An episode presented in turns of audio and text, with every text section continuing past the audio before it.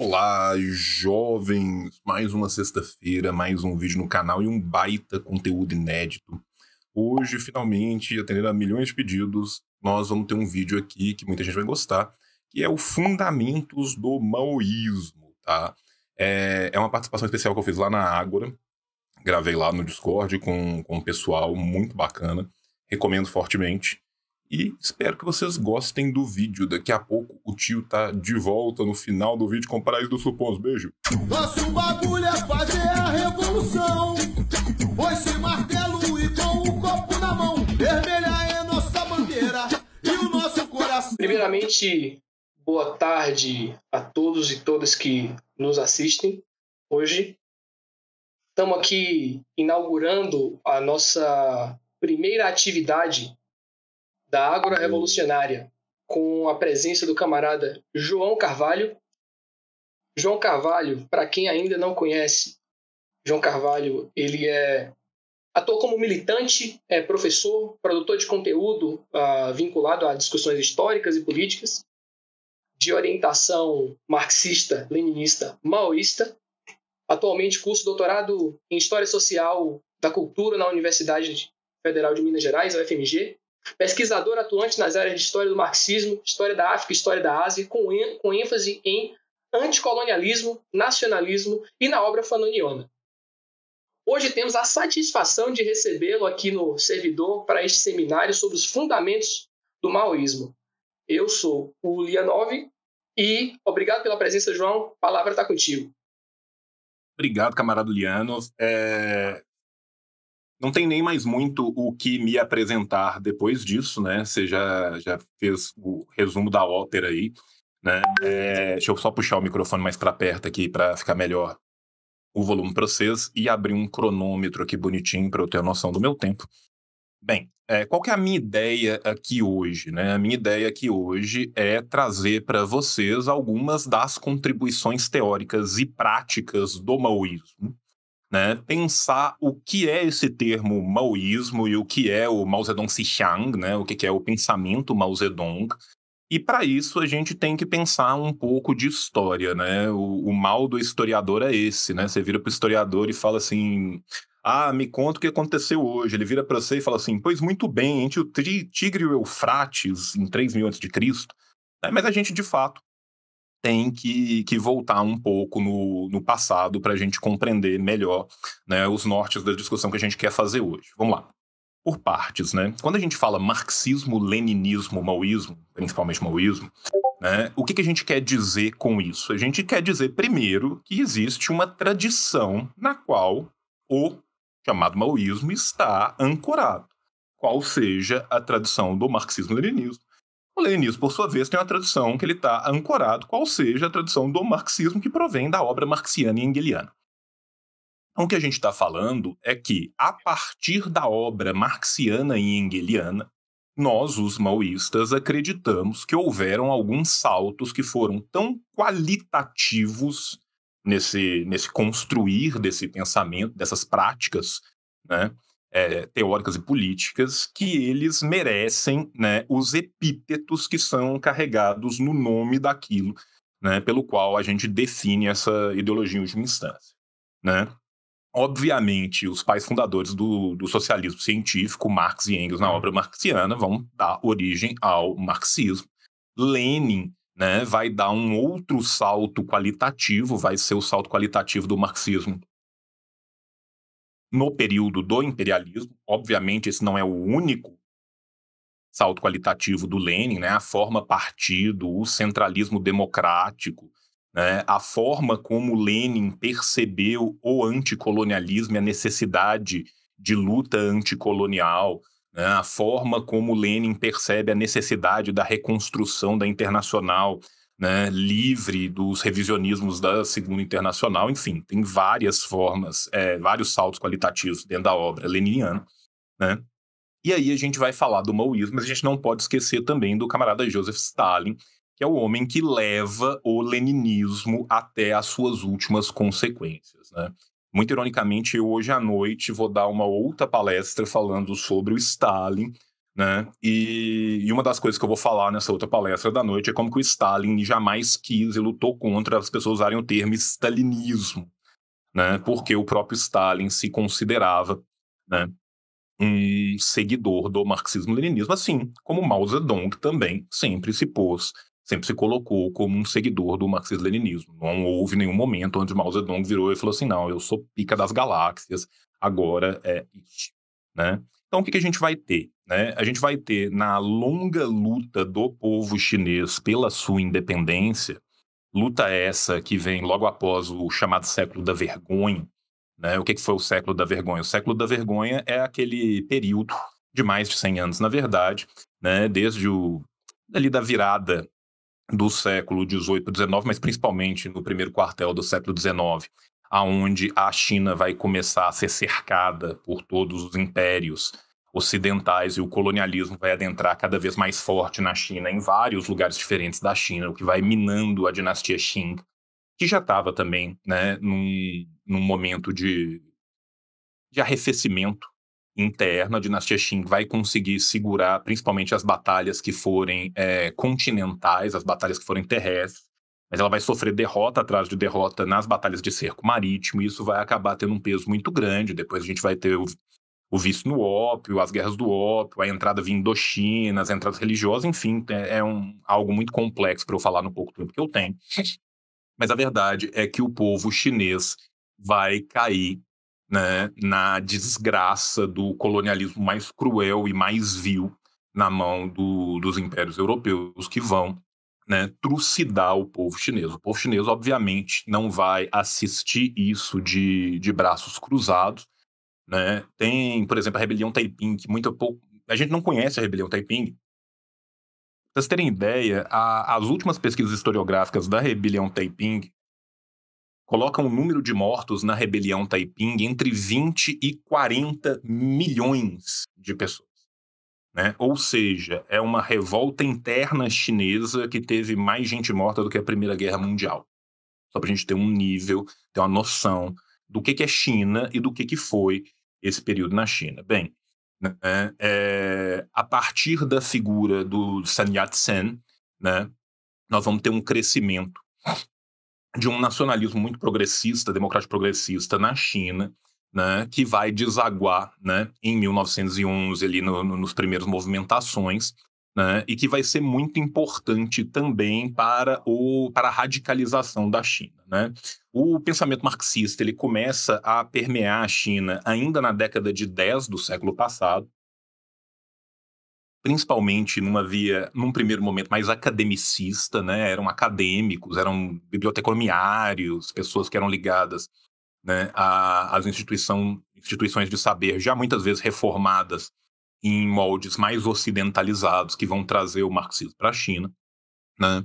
E o próprio Mao vai ter a possibilidade de entrar em contato com essas figuras centrais que vão ser né, os fundadores do Partido Comunista Chinês, das, quando da sua estadia em Pequim.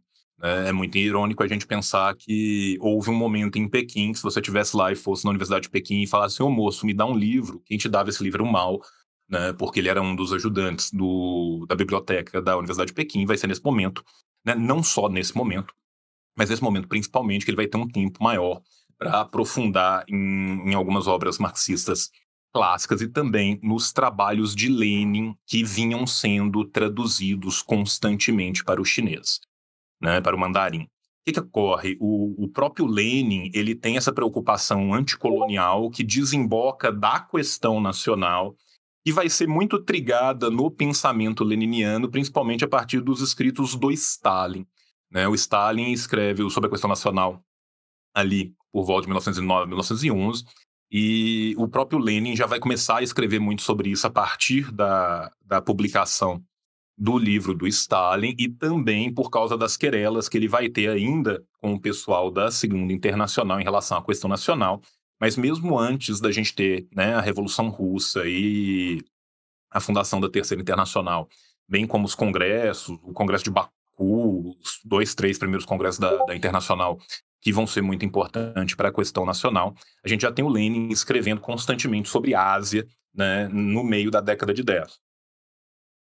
Esse período inicial da década de 10 na Ásia como um todo foi um período de uma voga é, nacional progressista, se não necessariamente revolucionário, muito grande em diversos países. Né? A gente tem quase com a primavera dos povos aos moldes do que foi 1848 na Europa, na Ásia, nesse período da década de 10, com movimentações muito grandes na Pérsia, na China, no Japão e alhures. Bem, a partir da década de 20, nós vamos ter a fundação dos partidos comunistas, né, pela Ásia como um todo, né, com o destaque para o Partido Comunista Chinês. E vai ser, então, que vai começar né, essa longa luta pela independência da China, pela cessação da humilhação do povo chinês e pela ruptura com os interesses imperialistas e com todos esses caudilhos que estavam ali na China, tanto os de fora como os de dentro, né? Tanto também, obviamente, as reminiscências feudais da China. Né? A China, mesmo sobre o Kuomintang, durante o período mais revisionista do Kuomintang, leia-se pós-morte de Sun Yat-sen e subida da camarilha de Chiang Kai-shek, o Kuomintang nunca chega a conseguir unificar mais do que nove províncias. Então, a, o restante estava na mão ainda de senhores feudais, né? Então, vai ser sobre esse terreno, né? Esse terreno muito complexo, esse terreno muito acidentado, que nós vamos ter o desenrolar da Revolução Chinesa numa longa duração, né? Com a sua guerra popular prolongada, com suas idas e vindas né, com muitos desvios, ora à direita, ora à esquerda, ora à esquerda de novo, ora à direita de novo, ora da direita de um jeito, ora da esquerda do outro. Né. Acho que eu não vou conseguir entrar aqui com o tempo que eu tenho né, no, nessa história da Revolução Chinesa, mas se alguém tiver interesse de ver, eu já fiz alguns, vários vídeos no meu canal sobre esse período, já fiz também no canal da Nova Cultura, já fiz em outros lugares, posso responder algumas perguntas também, caso seja interessante durante é, a parte de, de discussão que a gente tiver. Bem, esse é o período que o mal, então, vai começar a escrever de fato as suas grandes obras, e o mal escreve vultosa e copiosamente, ele o faz desde a sua adolescência, né? Assim, o Mao, mesmo antes da organização do Partido Comunista Chinês, ele participava de diversos grupos, de diversos coletivos. Todos esses coletivos tinham uma revista, um semanário ou uma publicação qualquer, aonde o Mao já estava constantemente escrevendo, mas não só escrevendo, escrevendo daquilo que vinha também da sua prática revolucionária, né?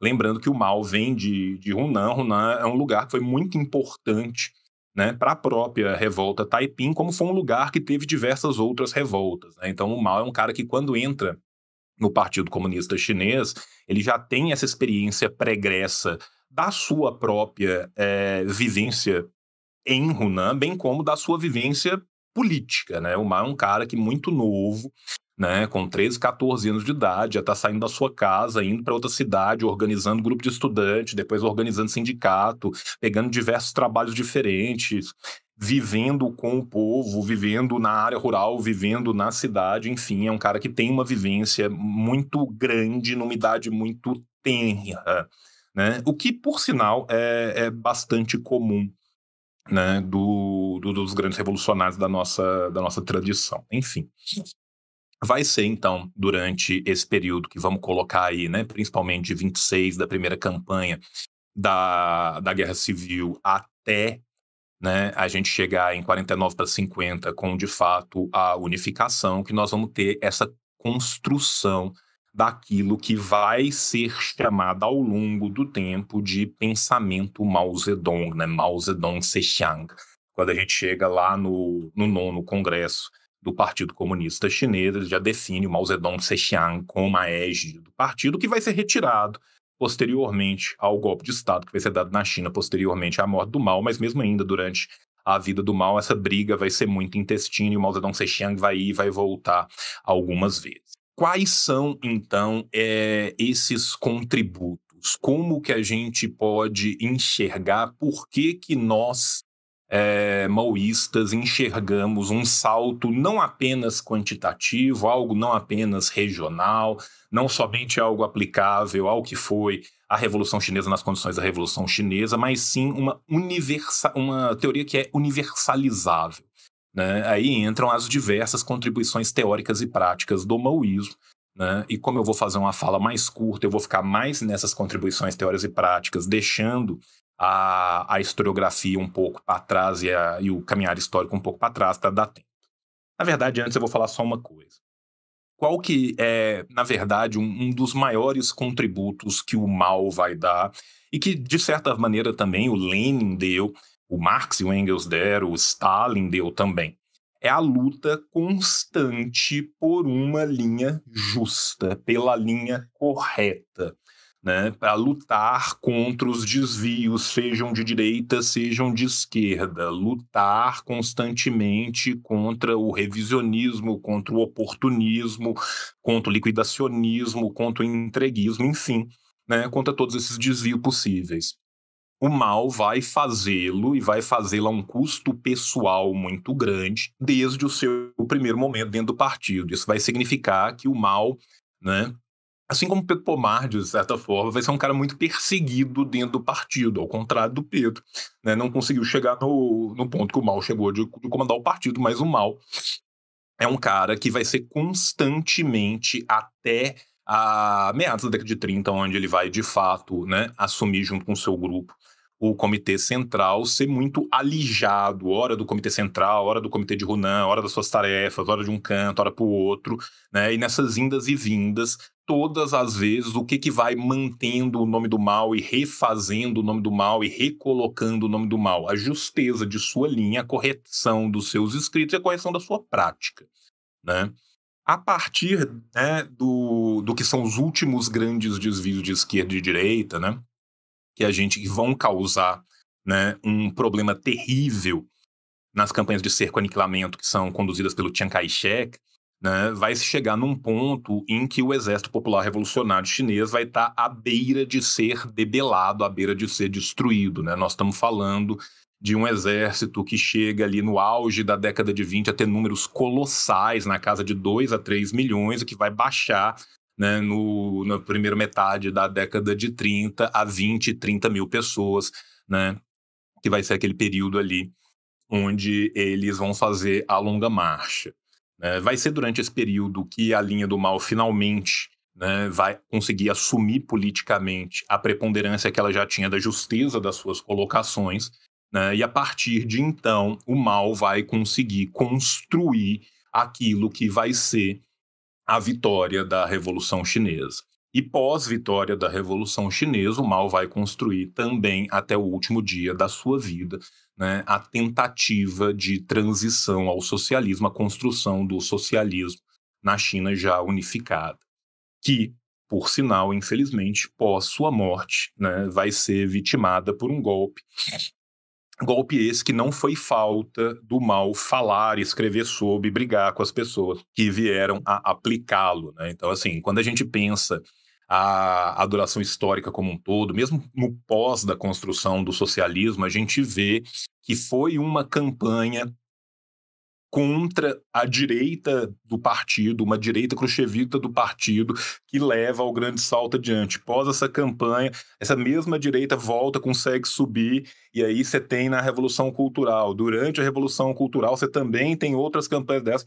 Né? É óbvio que você também tem o pessoal da esquerda do partido, e eu, sinceramente, se a gente for chegar a discutir é, Revolução Cultural, depois eu permeio melhor o que eu acho que foram falhas não só da direita do partido, mas falhas também da esquerda do partido, pessoas que estavam à esquerda de Mal é, em sua construção da revolução cultural, mas enfim, Mal sempre tentou o tempo todo, desde a década de 20 até o momento em que ele morre, combater e debelar esses desvios, tentando sempre pautar uma linha justa e uma linha que viesse do povo. Bem, vamos falar dessas, dessas grandes contribuições que tornam este salto qualitativo uma última coisa que eu tenho que falar antes para eu poder entrar nos negócios. Eu sempre vou falar assim, vou falar agora. Não, não, não, para, para, para. É o João Kleber da, da, da, da teoria política comunista. Juro que esse é o último para, para, para. Eu agora vou falar de verdade. Uma última coisa, né? Quando a gente usa o termo pensamento Mao Zedong, pensamento Mao Zedong foi o termo que foi primeiramente aplicado na própria China né, e um termo que perpassou o movimento comunista internacional, principalmente a partir da vitória da Revolução Chinesa, e muitas pessoas eram influenciadas diretamente pelos escritos do Mao. Falassem ela abertamente sobre isso, como são, como são os casos né, do, do Partido Comunista na Índia, ou, ou, na Turquia, ou nas Filipinas, ou que ficasse nas entrelinhas, né, como é o caso, por exemplo, de um escritor que eu trabalho muito com ele, que é o Fanon, que é um homem que, a cada seis livros que ele tinha na vida, um livro era do Mao Zedong, é um homem que tinha 53 obras do Mao Zedong em francês, ou seja, absolutamente tudo que foi traduzido em francês do Mao Zedong, do momento, em todos os momentos em que ele estava vivo. Né? Então, esse momento é o momento, na década de 60 e na década de 70, principalmente, do, do pensamento Mao Zedong, né? do Mao Zedong Sexiang. Né? O Mao Zedong Sexiang, com o arrefecimento que a gente vai ter do movimento comunista internacional por vários motivos diferentes, pós-golpe da China, né? ainda mais o com o que estava acontecendo né, na, do próprio Picuzzi e, do campo que ele liderava no final da década de 70 e na década de 80, a gente vai ter uma nova revigoração desse pensamento aí sim, né, no formato de maoísmo, principalmente, né, é, sob a égide do, do Gonçalo, do presidente Gonçalo e do Partido Comunista Peruano. Né? Você pode não concordar com Gonçalo, você pode discordar de pedaços da teoria, mas ele é completamente incontornável. Incontornável, sabe? É, não existe possibilidade nenhuma de se estudar o maoísmo a sério, o maoísmo profundamente, sem se estudar o que foi a contribuição do PCP e o que foi a contribuição indelével e histórica do presidente Gonçalo.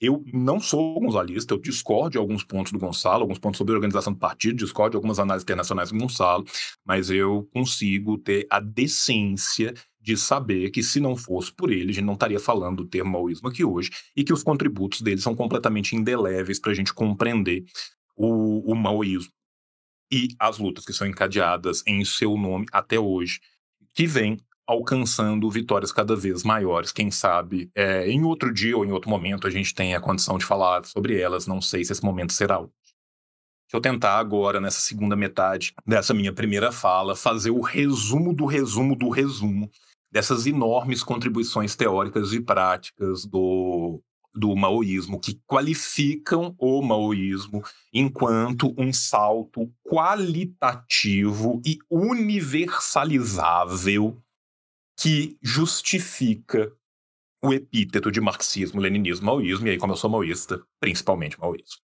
Vamos lá, né? O Mal falava sempre das três varinhas mágicas. O que, que são essas três varinhas mágicas, né? São os três fundamentos da revolução, qual sejam o Partido Comunista, o Exército Popular, o Exército Guerrilheiro Popular e a Frente Única, né? O Partido Comunista, obviamente, uma formação de partido de tipo leninista, com o centralismo, mas o mal vai além do que Lenin foi. Na hora que eu estiver falando de linha de massa, na hora que eu estiver falando de é, contradições antagônicas e não antagônicas, na hora que eu estiver falando de luta de duas linhas, a gente vai entender como que mal vai além simplesmente do que Lenin conseguiu, pelo menos para nós maoístas, né? O exército popular, ele é muito importante, o exército guerrilheiro popular, e principalmente a parte de popular do exército. A gente tem que focar aqui no popular. Por quê? Porque é o exército não popular, é o exército de caserna, mesmo o exército de caserna que é feito ex post uma re revolução, que causa muitas vezes a possibilidade de um burocratismo da condução do partido levar à restauração do capitalismo. Estamos falando, por exemplo, né, do golpe da camarilha do Khrushchev, que se apoiou muito no Marechal Zhukov. Né? Então a gente vê isso no, na União Soviética como um exemplo muito claro, mas infelizmente também Hua Guofeng, Deng Xiaoping e a sua camarilha também se apoiaram né, no, no braço armado no exército para reconduzir as reformas de, de abertura em direção à reconstrução né, capitalista. Bem, e a frente única é uma questão que teoricamente ela vai começar lá atrás na, na internacional, né, vai começar ainda na década de 20 no, nos congressos da internacional, mas que mal vai ponderar muito melhor essa ideia de frente única a partir do momento que ele faz uma análise uma exegese das classes, no caso em específico do povo chinês, mas muito universalizável para as semicolônias e para as colônias, para entender quem seriam realmente os amigos e os inimigos do povo, né? É exatamente, né, um dos seus grandes aportes teóricos, né, o do capitalismo burocrático, de entender quem são esses setores, né, dessa burguesia burocrática compradora, né, que separa em tese esse joio do trigo para se entender, né, o proletariado, o campesinato, a pequena burguesia e a burguesia nacional muito vacilante, sempre sabendo dessa vacilância natural da burguesia nacional, como aqueles capazes de compor esta frente única, que vai ser muito necessária na condução da criação né, de, uma, de, um, de um regime de nova democracia para se combater o capitalismo burocrático, que são outras grandes contribuições teóricas e práticas do mal que eu vou chegar nelas. Eu tô com a sinusite aqui que tá foda, então assim, falar dói então, tenham paciência contigo. A segunda grande contribuição teórica do mal é a questão da linha de massas. E aí a gente já vê uma diferença, um salto para mim e para todos os maoístas qualitativo em relação ao leninismo, né? Uma vez que o Partido Leninista parte do pressuposto da profissionalização dos seus quadros, muitas vezes acaba que isso gera uma contradição. Tudo gera uma contradição. A contradição é a grande lei né, do, do, do, desenvolvimento das coisas. O próprio Mao fala isso, a teoria da contradição é o quinto que eu vou falar. Né? Mas é, essa contradição que é gerada é uma contradição entre o povo e o partido. Né? E essa contradição vai levar a um afastamento das massas do partido, que por sua vez pode levar a um burocratismo do partido. Qual que é a ideia da linha de massas do mal? É que o partido tem que estar nas massas, com as massas, para as massas. Né? É, é, muito legal a gente, quando a gente começa a estudar a história da Ásia como um todo, a gente vê né, como que a ideia de linha de massas do mal e a ideia de Minuichon do Kim, elas vão ser diferentes, mas muito parecidas e complementares. Né? O que, que o mal vai nos ensinar é que uma vez estando com as massas e recolhendo das massas as suas demandas justas, a função do partido é então combinar, concatenar essas demandas e devolvê-las às massas para que as massas possam né, fazer essa suprassunção e, mais uma vez, apresentar novas demandas em algo que vai ser um construto contínuo. Né? Ou seja, Vai ser isso que vai permitir as campanhas constantes de retificação, estilo, o estilo clichê no partido, lutar contra o burocratismo, enfim. Estou citando aqui, né, de forma é, permeada no texto, vários textos clássicos do mal, exatamente para vocês verem como que isso é uma preocupação constante dentro do, do desses grandes aportes que o mal vai trazer. Terceiro grande aporte que o, que o mal vai trazer para a gente, né? É a ideia da construção dessa nova democracia, né? E também, junto com ela, o que, que vai ser o conceito do capitalismo burocrático. Isso é muito importante por quê? Porque, da mesma forma que o Lenin deu um salto qualitativo ao atualizar o marxismo para a época do imperialismo, o Mao também, com a ideia da revolução de nova democracia, vai atualizar essa forma política a ser engendrada principalmente nos países coloniais e semicoloniais, aonde não cabe mais uma revolução democrático-burguesa ao estilo antigo, como ocorrera na Europa. E lembrando que é mesmo essas revoluções democráticas burguesas que ocorreram na Europa, elas se dão num deslinde de séculos, elas vão e voltam, têm suas reconstruções, têm suas reformas, têm seus movimentos de capitulação. Né? O que o mal vai nos mostrar é que estamos sobre a era de uma nova fase, que nessa nova fase, estes países, as colônias, as semicolônias, devem necessariamente construir uma revolução de nova democracia diretamente até o socialismo, onde elas vão, a partir desse, desse triunvirato do Partido Comunista, do Exército Guerrilheiro Popular e da Frente Única, construir esse novo tipo de formação democrática pré-socialista, mas de condução ao socialismo, aonde essas contradições internas vão ser contradições que são contradições resolvíveis, contradições dirimíveis, contradições não antagônicas no seio do povo, portanto, contradições que poderão ser bem resolvidas.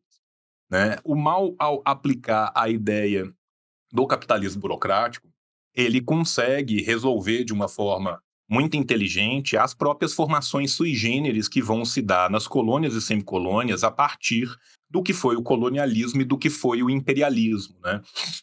Aonde, ao contrário das metrópoles, né, as burguesias nacionais ligadas a este capital e muitas vezes simplesmente negociantes desse capital, intermediárias desse capital, já não têm nenhum tipo de caráter revolucionário. Né? Eles têm, antes, pelo contrário, um caráter puramente reacionário. Nesse sentido, a gente tem que compreender como que o conceito de nova democracia e o conceito de capitalismo burocrático funcionam juntos para se entender esse período né, do imperialismo, do neocolonialismo e do, do debris daquilo que foi a aventura terrível da colonialidade, essa destruição sem fim que assolou né, o planeta como um todo. A quarta grande contribuição do mal que a gente pode falar é a própria guerra popular prolongada. Né? A guerra popular prolongada ela tem que ser enxergada né, enquanto uma estratégia de longo termo. Né? Ela tem que ser enxergada enquanto aquele ponto final aonde se quer chegar. É óbvio que, taticamente, vão existir momentos de de táticas diferentes. Vão existir momentos aonde talvez a via parlamentar esteja aberta em até algum ponto para certas províncias. Vai existir momento onde haverá a necessidade de se fazer alianças que não se fariam em outros momentos. É só a gente pensar o que é a entrada da invasão nipônica, né, do fascismo japonês na Ásia, que começa a graçar desde a década de 20 mas principalmente na década de 30, né? O teatro da Segunda Guerra Mundial já é aberto na Ásia muito anteriormente. A gente fala da Segunda Guerra Mundial ou da Grande Guerra Patriótica a partir de 39 numa visão extremamente eurocêntrica das coisas, porque o teatro de guerra já estava aberto na Ásia desde a década de 30. Mas esses são momentos táticos que levam a alianças táticas que não podem, em momento nenhum, perder de vista o grande norte estratégico da guerra popular prolongada. O que, que significa uma guerra popular prolongada? Primeiro, que é uma guerra popular. A guerra é popular porque ela precisa das massas. O que Mal está dizendo em última instância é que não ocorrerá, ou possivelmente será muito raro, muito difícil que ocorra algo análogo ao que ocorreu na Revolução Russa, aonde as grandes cidades foram capitulando e depois o campo foi sendo meio que inserido né, durante o processo. O que vai ocorrer na, nas semicolônias e nas colônias é um processo quase que inverso, né? será de fato a, o cerco das cidades pelo campo, né? a importância do papel do campesinato né? e a importância de se entender como que este modo de produção híbrido, sui generis que surge do capitalismo burocrático, com suas grandes permanências feudais, né? Porque quando a gente fala de semi-feudalidade, a maioria das pessoas, né, já parte do pressuposto que a gente está falando do Shrek. As pessoas acham que vai ter um dragão voando no meio da rua, paladino com espada. É, é, é a falta de conseguir somar dois mais dois, que é a coisa mais absurda do mundo, né? Critica-se muito os maoístas por fazer aportes mecânicos, mas se aporta mecanicamente toda uma teoria que foi muito válida durante um tempo, mas a beleza do marxismo é exatamente a validade do seu método e não ser uma bíblia a ser aplicada ao Deus dará da forma que foi aplicada no passado, repetindo a de. Enfim, né, a necessidade dessa guerra popular prolongada, que é uma guerra onde as massas têm que ser despertas, inseridas dentro do movimento, né, porque são elas que conduzem o movimento, são as massas que conduzem o Partido Comunista, são as massas que conduzem o Exército Guerrilheiro, são as massas que vão conduzir a Frente Única e todas as contradições que vão ser as contradições não antagônicas podem se tornar contradições antagônicas a partir do momento que se fuja dessa linha de massas. Né?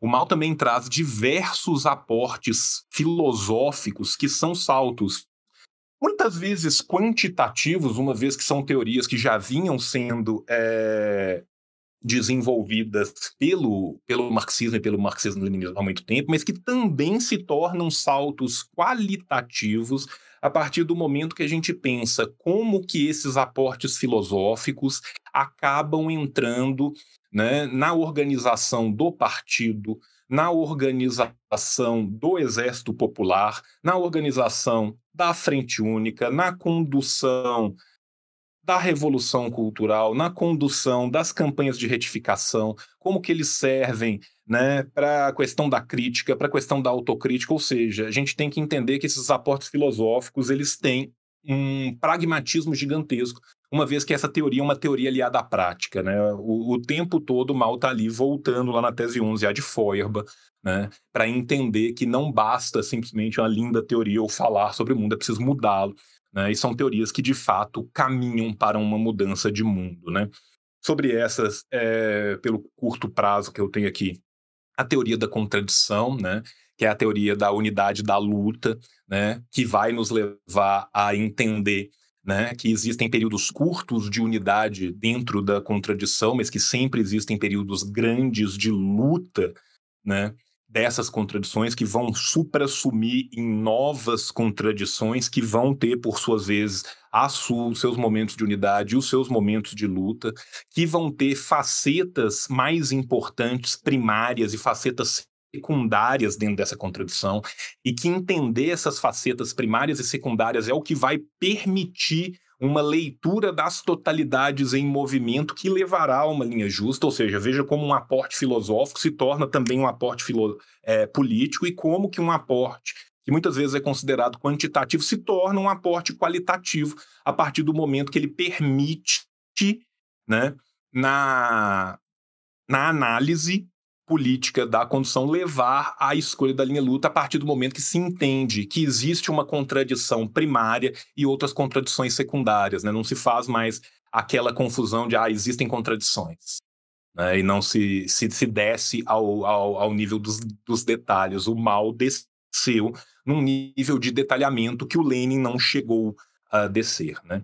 Outro contributo muito importante do mal é a questão do sobre a prática. Por quê? Porque ele traz uma teoria do conhecimento marxista-leninista, e no caso, né, obviamente, maoísta, que permite exatamente fundamentar um método para se concatenar esta, é, é, é, esse, essa forma de adquirir estes aportes filosóficos. Ou seja, o mal fala o tempo inteiro né, de como que a prática leva a uma percepção, mas que existe um salto qualitativo da conceituação que exige que se volta à prática. Da mesma forma que se vai às massas, se faz o salto qualitativo e se volta às massas, se vai à prática, se faz o salto qualitativo e se volta à prática, se vai à contradição, face a luta de duas linhas, face a, a exegese para se entender qual é a contradição primária, qual é a contradição secundária, e se volta de novo a uma unidade, unidade que vai gerar uma nova luta, ou seja, são muito embrincados estes aportes filosóficos e um traz muita coisa para o outro, né? Eu falei aqui é, do partido, vou falar então também, né, de duas coisas que eu acho que o mal traz para a questão da forma partido, que é muito importante, forma partido essa que vai ser abandonada por parte do movimento maoísta, principalmente o movimento maoísta europeu, que é o mais fraco de todos, não dá para esperar mais também dos europeus, né, que vão acabar abandonando a forma partida e com isso abandonando o maoísmo, né? Vamos colocar um grande um grande parêntese, uma grande aspas aqui para um movimento maoísta sueco que esse conseguiu se manter muitas vezes teoricamente e praticamente bem melhor colocado do que é, né, aqueles que foram os grandes nomes desse movimento, por exemplo, na França. É, voltando aqui porque eu estou falando, porque né, eu já estou com um tempo bem em cima aqui. Né? É, é, o que, que é essa luta de duas linhas? Essa luta de duas linhas é se elevar o centralismo democrático às suas últimas consequências e dar um salto qualitativo naquilo que é a organização leninista do partido. Por quê? Porque Mao sempre falava que o centralismo é muito importante, mas ele só pode ser centralismo democrático se houver democracia. Essa questão da democracia do partido é muito importante. A questão que no Mao, por exemplo, na minha opinião, de leitor de Mao e de estudioso de China, vem muito do Sun Yat-sen, que às vezes a gente estuda muito pouco no nosso movimento. A gente deveria estudar mais o Sun Yat-sen, porque tem muita coisa do Sun Yat-sen que permeia no Mao e que o Mao leva adiante. Né? O que, que o Mao está dizendo com isso? Que mesmo que exista uma linha errada, mesmo que exista uma linha direita, uma linha que está cometendo erros, é muito melhor você ter um inimigo aberto do que um inimigo velado. Quando você não permite esta democracia partidária da manifestação desta luta e finalmente né, de, de uma superação destes erros, ou se não uma superação total desses erros, a menos a aquiescência do grupo minoritário, aquilo que foi uma decisão majoritária, você acaba por permitir que se comece a organizar secretamente é, divisões ali dentro do partido que vão levar aos diversos fracionamentos. Né? Stalin luta contra os fracionamentos dentro do PICUS uma vida inteira. Morre, dois dias depois que ele morre, outro fracionamento já estava ali insurgentes, ressurge novamente. Né? A gente vê como que é, a ideia da luta de duas linhas é exatamente uma ideia ligada a tudo isso que já foi falado antes, né? A luta de duas linhas é importante para a retificação, a luta de duas linhas é importante para a crítica e para a autocrítica, a luta das duas linhas é importante para que as contradições não antagônicas não se tornem contradições antagônicas, a luta de duas linhas é importante para se saber quem são os amigos e quem são os inimigos do povo, ou seja, ele é um sistema muito bem redondinho, muito bem coligado.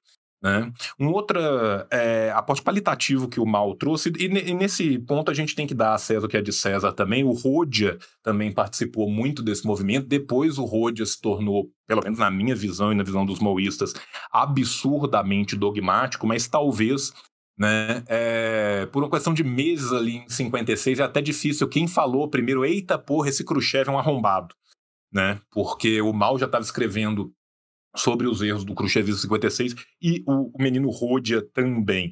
Né? Então, naquilo que foi o grande debate, tão pouco conhecido no Brasil, tão negligenciado, principalmente porque né, o, o, Partido Comunista Brasileiro, o PC brasileiro, né, ele adotou univocamente a linha Khrushchevita e adotou de uma forma que ele atropelou o centralismo democrático, destruindo o centralismo democrático dentro do partido.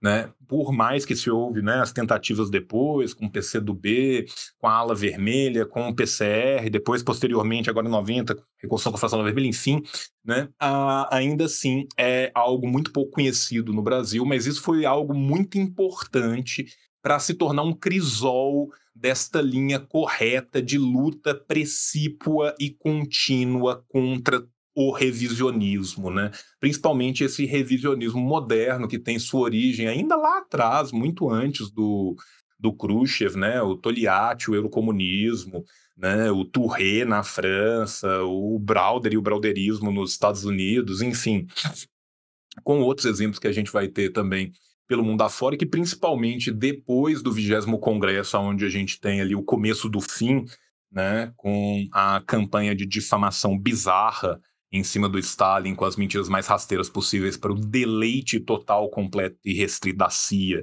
e do imperialismo, né, foi o grande debate, essa luta principal contra o, o, revisionismo, um momento muito importante, né? E aí é óbvio que quando a gente fala do mal, é, não é só o mal, né, gente? O mal sem o Judé na condução do Exército Popular. Né? O Judé foi um grande pensador militar, talvez junto com o Giap e Mao, os três maiores do, do último século. Né? A gente não pode pensar o que foi também essas campanhas de retificação sem a presença de. Xu Enlai era um cara brilhante, que trouxe também contributos teóricos muito importantes, mas é só para a gente né, dar a César que é de César falar um pouco dessas pessoas né? E, por fim, aquilo que é, para mim, o ápice né, dessa contribuição do mal para, para se qualificar essa contribuição teórica e prática do mal como um sato qualitativo, e eu sei que eu já passei dos meus 40 minutos, eu juro que essa é a última que eu vou falar, a revolução cultural. Né? A revolução cultural é o que permite, né, a partir da percepção dos erros cometidos, fosse lá atrás pela Comuna de Paris, fora depois pela construção do PICUS na Revolução é, Soviética, entender as contradições contínuas e a luta de classes contínuas na construção socialista. E como que é esta ideologia arcaica petrificada que fica dos modos de produção anteriores, não só do capitalismo, nós temos várias ideologias que vão permear o capitalismo, ideologias racionaríssimas, que vem dos modos, do, do, modo feudal, do modo escravista, enfim, né? Mas como que é uma necessidade desta luta constante, luta essa inserida na linha de matas, luta essa inserida na luta de duas linhas, luta essa que parte da teoria da contradição, que parte da teoria da prática, que consegue enxergar as mazelas causadas pelo capitalismo burocrático, que enxerga os limites dessa transição da nova democracia para o socialismo, que vai se basear numa condução do partido do exército da frente única, ou seja, é na revolução cultural que a gente vai ter né, uma luta precípua contra o revisionismo interno e também com os elementos externos que estão entrando, ou seja, é a concatenação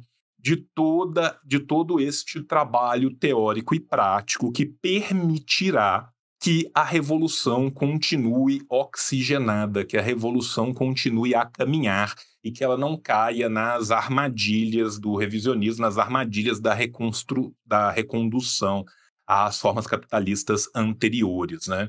É, falar de revolução cultural, assim, então por cima, é, é até chato, né? Porque a gente tem muita coisa para pontuar de o que foi, como que foi, como que não foi, mas talvez a gente faça isso num segundo momento.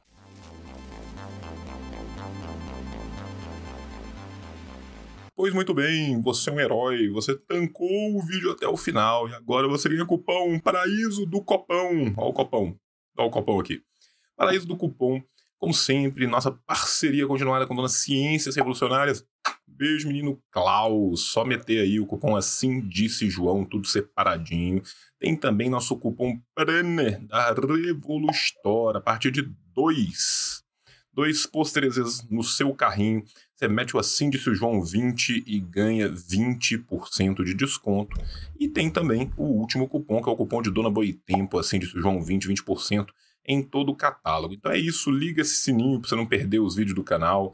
Curte, compartilha, uh, printa o vídeo num QR Code, posta num Lambi Lambi. Entre no clube de canais, ajude a gente a se manter. E na segunda-feira tem mais vídeo. Semana que vem tem vídeo segunda, tem terça, tem quarta, tem sexta. Tem milhões de vídeos no canal. Tem o canal de cortes também. Coloca o canal de cortes aí, seu Rafa. Beijo no coração de vocês. Paz entre nós, guerra aos senhores, venceremos. Tchau, tchau! Karl Marx, o gênio, escreveu o Capital. Lenin na Rússia e na China tem o mal. E o Che Guevara em Cuba toca